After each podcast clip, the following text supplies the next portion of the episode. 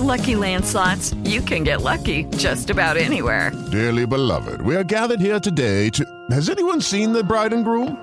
Sorry, sorry, we're here. We were getting lucky in the limo and we lost track of time. No, Lucky Land Casino, with cash prizes that add up quicker than a guest registry. In that case, I pronounce you lucky. Play for free at LuckyLandSlots.com. Daily bonuses are waiting. No purchase necessary. Void were prohibited by law. 18 plus. Terms and conditions apply. See website for details. Este es el podcast de Rocío Córdoba. Una mujer como tú. ¿Qué es lo que nuestros hijos hacen por amor? Es el tema. Y yo creo que lo digo y muchas mamás dicen, o sea, ¿cómo? No, no, a ver, no, no entiendo. ¿Qué hacen de qué? Porque se nos ha olvidado que los papás tendríamos que ser estas personas que los guían, que los acompañan en este crecimiento con amor y que para recibir amor como seres humanos, primero hay que dar amor. O sea, así funciona, es como la energía, ¿no? Es de ida y vuelta. Y pocas cosas realmente los chavitos hoy están haciendo por amor. Hay algunas que hacen pues por obligación ir a la escuela, ¿no? Pero, pero ¿cuántos de estos chavos piensan en qué está haciendo falta en la casa y lo hacen sin recibir nada a cambio? ¿Cómo estás, Fortuna Dichi? Bienvenidísima. Amor. Feliz de estar aquí y sí, sí creo que, eh, pues no sé qué tanto estamos educando o estamos eh, siendo ejemplo de nuestros hijos en ese sentido, aunque fíjate que algo me parece curioso. Yo creo que esta generación sí fuimos muy amorosos con nuestros padres, sí estamos presentes. Creo que todavía co colaboramos eh, bien en casa. Creo que hicimos eh, un trabajo importante.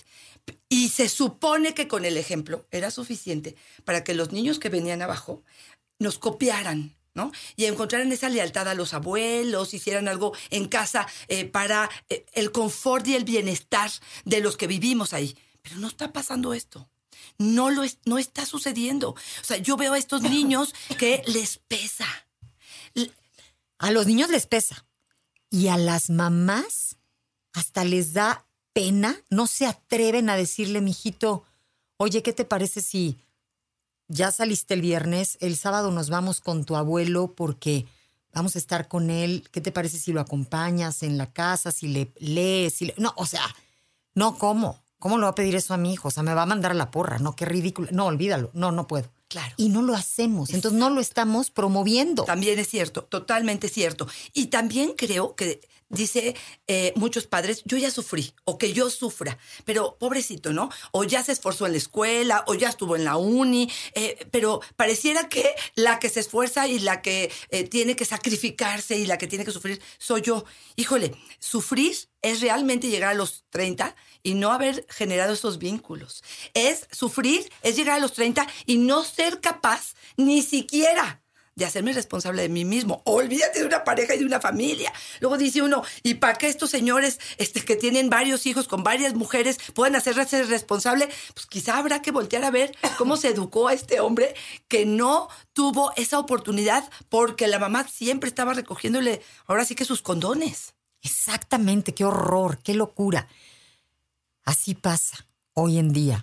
O sea, las mamás decimos, ay, no, o sea, ¿cómo le va a pedir que lave los trastes? Ay, no, o sea, ¿cómo le va a decir que no vaya a la fiesta? Aunque ayer también fue de fiesta. No, qué miedo, no se vaya a enojar conmigo, ¿qué me va a decir? Y no les estamos pidiendo, y como bien dice Fortuna Dichi, la tragedia llega cuando crecen y no entienden por qué, por qué les va mal en la vida, por qué no le hicieron en su matrimonio, por qué no pudieron quizá acabar la carrera o no encontrar el trabajo, porque no entienden que hay que dar. O sea, las mamás tenemos que decirles, sí, mijito, si no tengo ayuda, aquí le entramos parejo y me dejas listo tu cuarto y cuando haya un traste, no nada más lo dejas en el fregadero, o sea, lo lavas, ¿no? Y todos cooperamos y va a ser más fácil. Es más probable que ese chavito, cuando se case, sea ese marido que alcance a ver que, pues, todos tenemos que cooperar. Estamos hablando de qué hacen nuestros hijos por amor. Y nosotros los papás, que somos, digamos que, sus entrenadores o sus guías, Fortuna, tendríamos que estar interesados en formar chavitos que se conviertan en estos adultos funcionales, emocionalmente sanos, que sepan que ellos saben y pueden hacer las cosas, que sean responsables de su espacio, que sean empáticos, que si van a alguien trabajando, entiendan que pueden ayudar y colaborar para que ese alguien no cargue con todo el peso, ¿no? Ese tipo de cosas se nos están olvidando. Nos da miedo, lo voy a repetir, nos da miedo pedirle a nuestros hijos, porque ¿qué me va a decir? Me va a mandar a la porra. Fíjate que te escucho y pienso si no tendrán ellos, nuestros hijos, o nosotros que explicarles cuáles son sus beneficios. Tú dices solo por amor. Tendría que ser solo por amor. Pero probablemente esta sensibilidad, como dices, hacia eh, las personas que trabajan, eh, digamos, en casa o en otro, cualquier lugar, ¿no? Yo cuando yo hago la limpieza me queda de una manera, pero cuando un especialista la hace, les queda muchísimo mejor. Pero sí, sí creo que eh, eh, reducimos un poco la carga de aquellos que les toque. Esa, esa sensación de ayudé, de colaboré, de le quité una carga a mi mamá, eh, un poco de lo que en teoría, y entre comillas, porque tú también vives en esa casa, le tocaba hacer, me parece que sería. Otra es la autorregulación, el hecho de decir, a ver, espérame tantito, yo me merezco el pan de la vergüenza, ¿no? Que tanto hemos hablado, ¿no? Esta sensación de solo porque existo, entonces me tienen que poner este la, el jardín de rosas solo porque existo, porque todavía hay niños que te dicen ¿y yo por qué? Ah, no, y, y quiero que además revises cómo deja un cuarto o un baño o una cocina un chavito de estos que no se les pide nada te dejan todo tirado, todo abierto, todo embarrado, el cuarto, este, ropa tirada, ¿no? Pero eso sí salen divinas, las escuinclas. O divinos los chamacos. Sí, sí. Pero, pero lo que estás diciendo es muy cierto. O sea, el pan de la vergüenza. Oye, yo aquí vivo, ya me pagan, ya me hacen, ya me dan, ya me protegen, ya me llevan, ya me traen. Al menos que ese espacio, que es mi espacio, dependa de mí y hable de mí. O sea, esté, digamos que funcional para la siguiente, que la cama esté tendida para volverla a extender en la noche, que los trastes estén limpios, ¿no? Si yo los usé. O sea, pero te lo juro que lo digo y me digo súper ñoña. O sea, para mucha gente en decir, ay, esta vieja, ¿no? O sea, Wonderland. No, es que así de alejados estamos de lo que tendría que pasar. Si estos chavitos, porque vamos a pensar en algunos que los mandan al extranjero, yo no sé en, otros países quién les va a, limpiar su baño o su cama. O, o sea, en otros países no hay nadie que te ayude, ¿no? O economía que te alcance para pagar a alguien que te eche la mano. Yo no sé si la palabra clave tendría que ser dignificar. Eso. Dignificar nuestro espacio, coronar ahora sí que estos pesos que, ganamos y hacer de veras un santuario, un castillo dentro de nuestra eh, eh, casa para realmente sentirnos reyes. Porque eso es lo que queremos, ¿no? A ver, es en donde volvemos o a donde volvemos. Es en donde invitamos a nuestra familia, en donde invitamos a nuestros cuates, en donde vivimos nuestra intimidad en nuestro cuarto, en donde duermes, en donde despiertas, donde te bañas merecerías un espacio bonito y entender que sí, está en ti. Porque va a ser lo mismo cuando crezcas. Si trabajas, vas a poder ser digno de un espacio funcional, limpio, bonito, cómodo, ¿no? O sea, es como entrenarlos para la verdad, para la única realidad que existe, en donde si te responsabilizas de ti, las cosas van a funcionar mejor. Niños y niñas, por supuesto. O sea, el que las niñas hagan y los chavitos se queden, eso ya quedó muy atrás. Digo, creo que ni siquiera habría que mencionarlo, pero más vale, ¿no? Porque pueden haber todavía casas ahí medio equivocadas. Los papás hemos de ser entrenadores de nuestros hijos. Así como el coach, ¿no? Que te ayuda a lograr tus metas y que te dice, vamos, órale, dale, no me importa, no hay excusas, órale. Y, y te lleva a esas zonas incómodas para lograr tus metas se nos olvida que los papás tendríamos que a veces llevar a esas zonas incómodas a nuestros hijos para que crezcan, para que maduren, para que entiendan cómo funciona el mundo. El que no da, no recibe.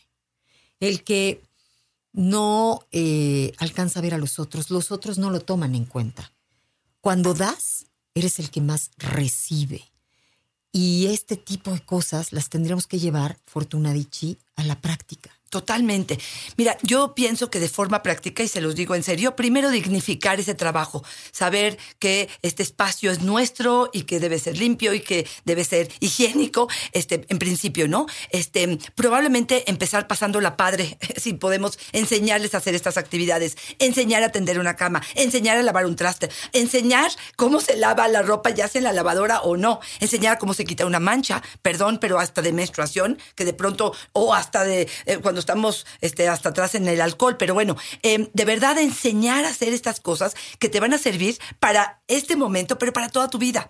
Y hay mucha gente que pregunta, ¿desde cuándo? Fíjate, desde el momento en que el niño sabe agarrar y soltar algo. Estoy hablando de, de dos, tres Sí, años. sí, sí, Ya está listo para empezar a ayudarte. A y recoger la ropa. Claro, y, y te voy a decir, de verdad, colaborar es una de las cosas que más nos, son- nos sostienen como sentido de vida. Te hace sentir bien. Exactamente. Que fuiste que parte de Soy parte de lo mi casa. que sirve, de lo que funciona, de lo que da. Exacto. Me parece que eso sería valiosísimo. Agendar, ¿no? Poder decir, a ver, esta semana a ti te tocan los trastes y tener un poquito de flexibilidad en ese sentido, pero sí, sí me parece que esa parte de la colaboración, de veras, no piensan que lo están haciendo el día de hoy.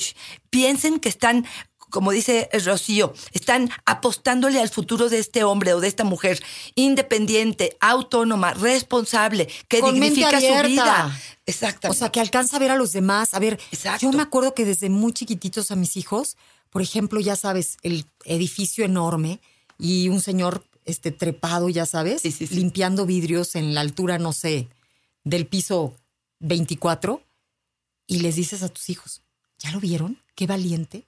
¿Cuánto vale su trabajo? Está exponiendo su vida por ese trabajo.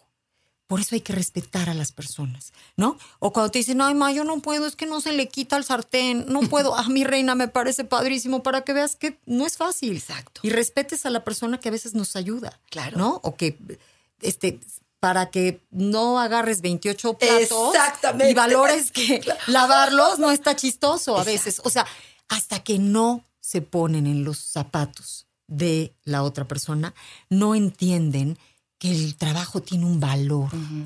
Y debemos dignificar todos los trabajos para que ellos los aprecien y aprecien a las personas que los hacen. Totalmente. Creo que esta es una de las grandes responsabilidades de los padres que hoy nos están fallando.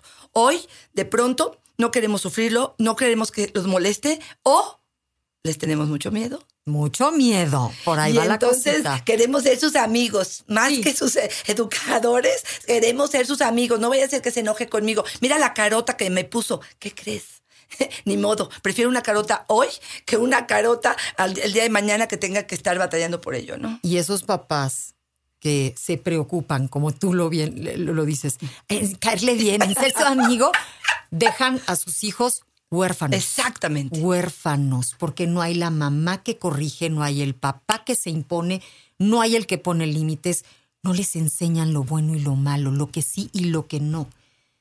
Y ya para cerrar, nada más, le contaba a Fortuna que una prima mía divorciada me decía, no hombre, están del terror este, los cuatitos con los que salgo, ¿no? Porque yo le decía, bueno, ¿qué onda? No, no, tú no sabes lo que ves. Me decía, los buenos, los buenos están ocupados. A los buenos no los suelta nadie, porque solo una bruta suelta un buen marido. ¿Y qué es un buen marido? Es ese que hace equipo, que ayuda, que activamente participa, que te quiere, que te cuida, que y todo eso se enseña en estas etapas en donde la mamá le dice, óyeme, de una niña no vas a hablar mal de mí. Óyeme, tú también le entras a los trastes, papacito. Óyeme, no vas hasta que no dejes perfectamente limpio ese cuarto. Óyeme, este, fuiste un pelado, no vas a la fiesta. Oye, no vas a la fiesta y se acabó. Pero hoy te juro, Fortuna, que los papás no regañan, no castigan. O sea, ya sabes, yo soy así la tururú que de repente mis hijos, ma, es que qué onda, que Eres la O sea, única, dicen ¿no? que Aparte. todos los días me castigas. Y yo, pues mi rey, te estoy formando. y, y- y es ridículo para los otros papás. Maimónides decía, los privilegios vienen después de las responsabilidades. Es absolutamente cierto. ¿No? Pero pues es que está más chido ver el teléfono. Dice, ay, ay, mijito, ya pórtate bien. Bueno, ándale, ve a la fiesta. Ándale, yo lo Ya, hago Ándale, por dame ti. un beso y ya vete. Ay, de veras, siempre ganas. Y va a decir, la mamá, me va a adorar. No, reina. No, no, eso no es adorar. Exacto. Bueno, gracias por Gracias, arroba Fortuna Dicci es mi Twitter, Fortuna Dicci Sexóloga es mi Facebook y en Instagram estoy como Fortuna Dicci. Gracias. Gracias a ti. El podcast de Rocío Córdoba. Una mujer como tú. En iHeartRadio. iHeartRadio.